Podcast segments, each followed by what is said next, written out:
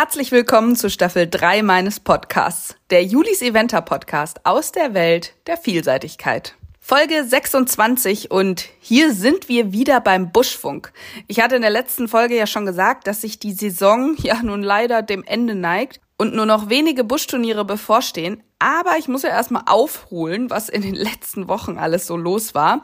Und das war einiges, denn jetzt sind wir bei KW 35 bis 40. Das sind sechs Wochenenden voller Action. Der Buschfunk ist eine Podcast-Folge ohne Gast, bei der ich alle Ergebnisse und News aus der Vielseitigkeitsszene zusammentrage. Es geht hier vor allem um den Bundeskader, wer war wo, mit welchem Pferd, hat sich irgendwer verletzt? Oder hat einer Top-Ergebnisse geliefert, reitet jemand ein neues Pferd von jemand anderem? Und so weiter und so fort.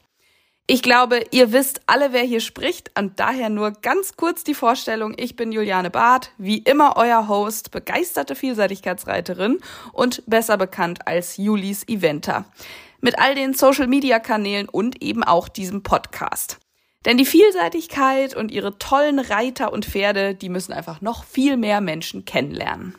Bevor es mit den News losgeht, die heutige Folge wird unterstützt von meinem langjährigen Futterpartner Josera. Ich bin begeistert von dem Pferdefutter, deswegen fütter ich es auch all meinen Pferden schon seit vielen, vielen Jahren. Und dort gibt es für die unterschiedlichsten Bedürfnisse abgestimmte Futtersorten. Eine Reihe getreidefreies Müsli mit kaum bis viel Energiezufuhr für empfindliche Mägen, aber auch Sportmüsli, was für Senioren, Aufzucht und noch vieles mehr. Wenn ihr das mal ausprobieren möchtet, dann nur zu unter josera.de slash Juliane gibt's beim Kauf des ersten Testpakets einen 2 Kilo Eimer Pferdefutter, zusätzlich 900 Gramm Leckerli und noch eine Magic Brush Bürste für nur 6,99 Euro statt 14,99 Euro. Da spart ihr also richtig was. Und ihr könnt dabei verschiedene Futtersorten dann erstmal mit eurem Pferd ausprobieren, ob die das mögen, ob das euren Bedürfnissen entspricht und so weiter. Und dann müsst ihr eben nicht gleich so einen Futtersack kaufen. Den Link findet ihr natürlich auch in den Show Notes, falls ihr euch das jetzt nicht merken könnt. Und jetzt kann's losgehen mit den News.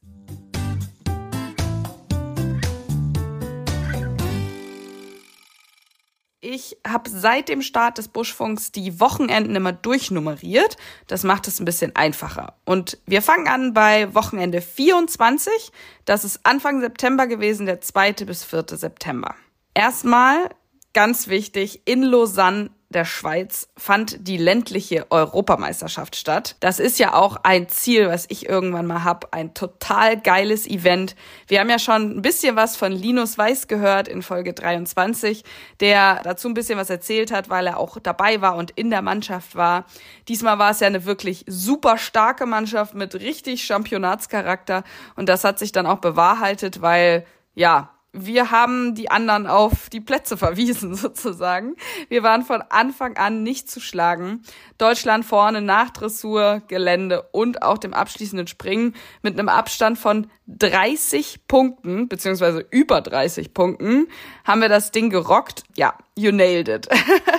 Im Team waren Brandon Schäfer-Gerau, Anna Haag, Carla Hansa, Konstantin Harting, Elia Beck und Linus Weiß. Teamchefs sind nach wie vor Roland Harting und Roger Böckmann. Dabei hat ja auch noch ein deutscher Einzelreiter dann Einzelgold geholt, Nikolas Goldbeck, hm, so wie der Name schon sagt.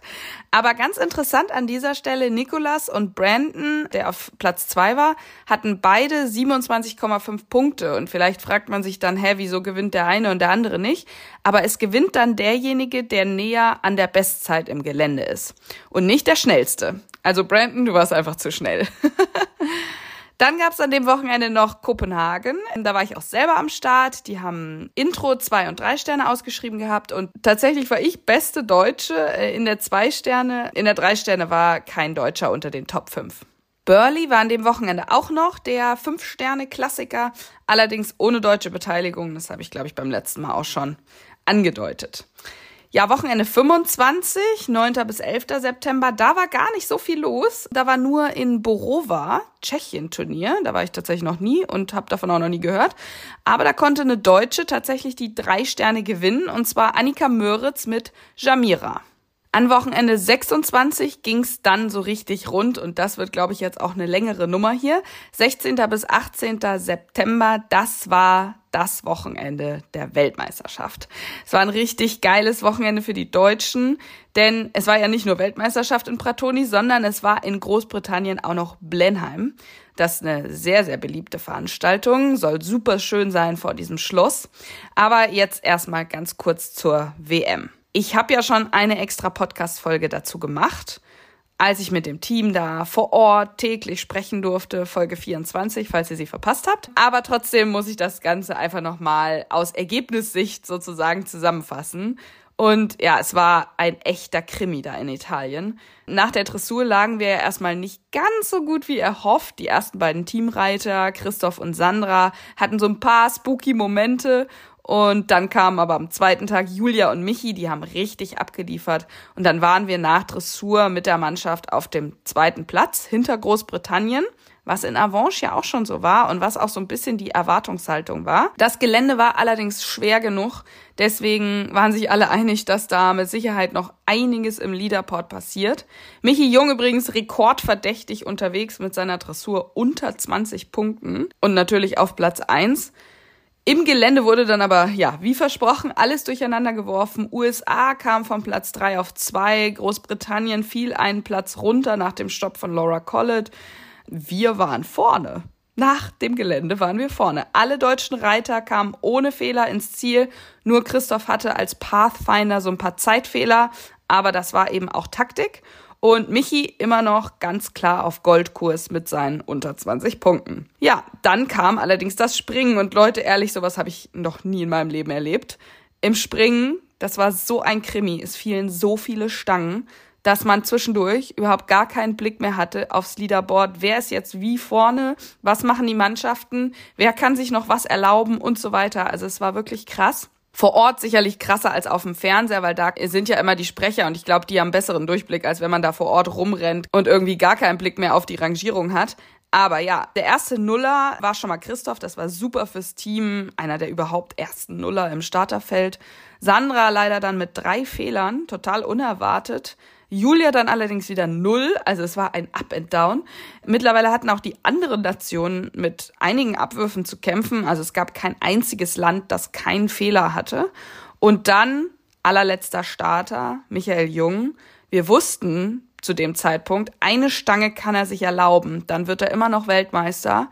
Bei einer zweiten ist der Einzeltitel weg. Was mit der Mannschaft zu dem Zeitpunkt war, wusste man vor Ort echt nicht. Und dann hatte Michi doch wirklich zwei Fehler und vor allen Dingen einen am allerletzten Sprung. Total unerwartet. Und dann war das so Freud und Leid gleichermaßen, weil man hat parallel irgendwie auch gecheckt, dass die Mannschaft, für die Mannschaft hat es wirklich noch gereicht, Gold zu holen. Michi war am Ende so ein bisschen auf diesem undankbaren fünften Platz.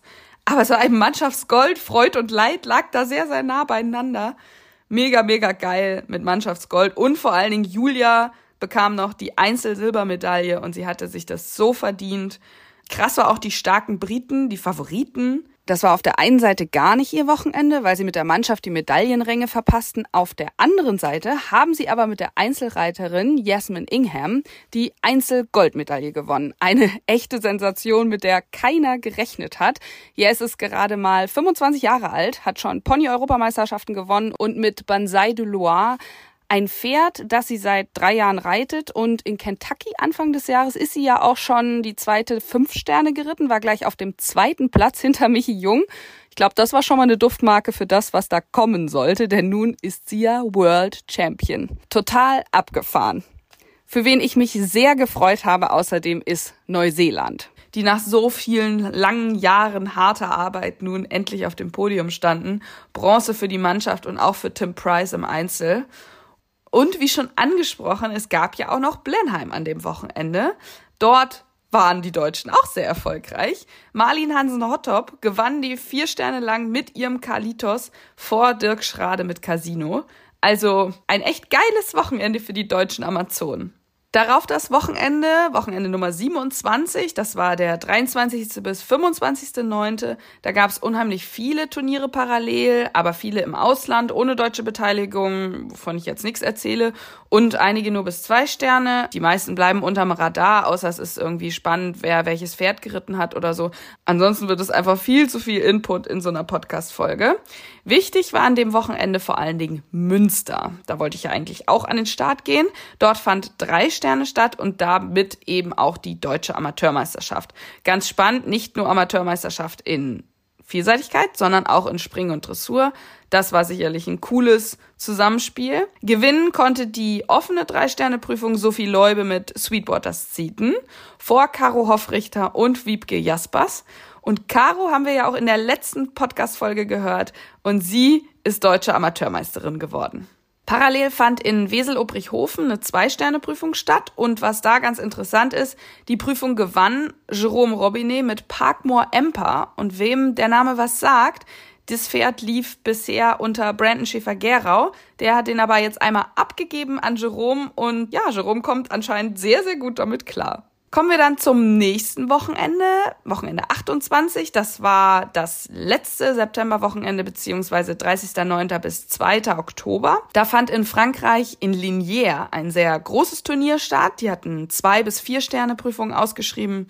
In der vier Sterne lang war beste Deutsche Hanna Knüppel auf Rang 4 vor Jerome Robinet auf Black Eyes. In der Vier-Sterne Kurz konnte auch kein Deutscher gewinnen, aber Calvin Böckmann wurde Dritter auf Phantom of the Opera. Ja, und dann sind wir auch schon beim letzten Wochenende angekommen. Ich dachte, es wären noch mehr Turniere gewesen, aber man merkt, es geht Richtung Ende der Saison. Es ist nicht mehr ganz so voll geknüllt. Wochenende 29, 7. bis 9. September. Und da war der echte Klassiker, die Vier-Sterne-Langprüfung im niederländischen Bokolo. Dort wurde ja auch das Nationenpreisfinale ausgetragen und wir lagen ganz vorne mit der Mannschaft im Gesamtranking.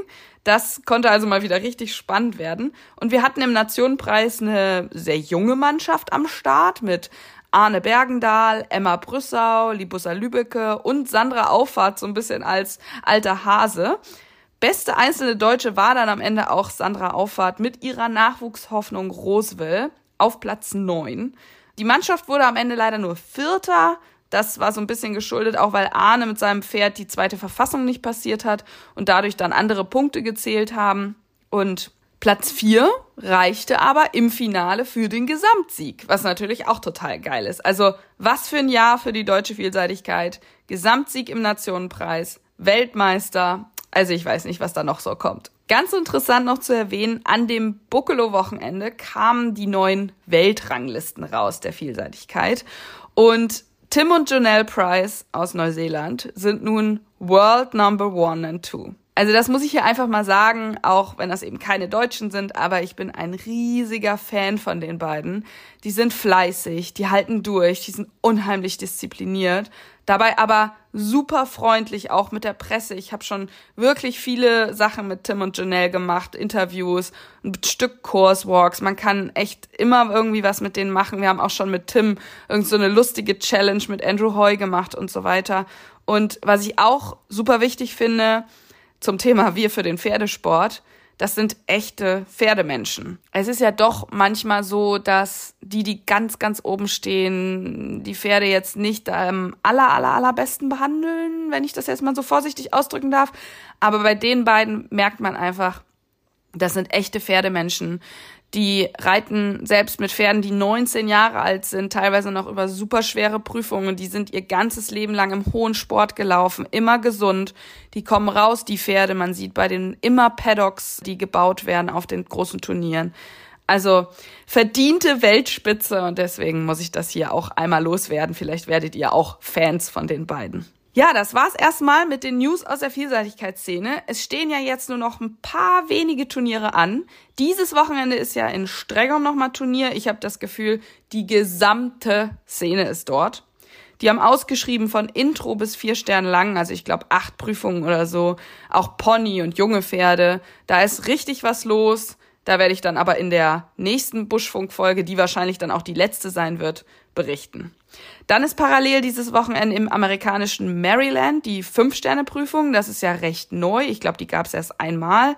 Die ist aber ohne deutsche Beteiligung. Das meiste sind Amerikaner. Und dann kommen noch zwei wirklich spannende Prüfungen. Nächstes Wochenende WM der jungen Pferde in Le Lion d'Angers. Das wird auch spannend, denn da gibt's einige, die dabei sein werden. Soweit ich gehört habe, hat Brandon ein Pferd, Antonia Baumgart, Annalena Scharf, Pauline Knorr und sicher sind es noch ein paar mehr. Ich habe jetzt leider noch keine Entry-Listen gefunden, aber man kann das Ganze auf jeden Fall im Livestream bei Clip My Horse verfolgen. Und in der letzten Oktoberwoche, also das Wochenende drauf, bleibt es auch nochmal spannend, weil da findet die allerletzte Fünf-Sterne-Prüfung des Jahres statt.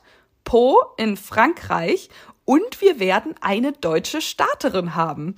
Anna Vogel plant mit ihrer Quintana einen Start und bereitet sich gerade akribisch auf dieses Abenteuer vor. Ich drücke ihr ganz, ganz fest die Daumen und werde natürlich berichten, wie es dann gelaufen ist. Am gleichen Wochenende ist übrigens auch nochmal ein Kronenberg-Turnier. Die haben sechs ausgeschriebene Prüfungen. Ich glaube, da fahren sicher auch nochmal viele hin, bevor sie sich in den Winter verabschieden. Und ja, wer gar nicht loslassen kann, der kann auch noch ins warme Italien im November fahren. Da macht Monte Libretti auch nochmal Turnier. Und dann sind es ja auch schon nur noch vier Monate bis März, bis es wieder losgeht. das klingt dann gar nicht mehr so lang.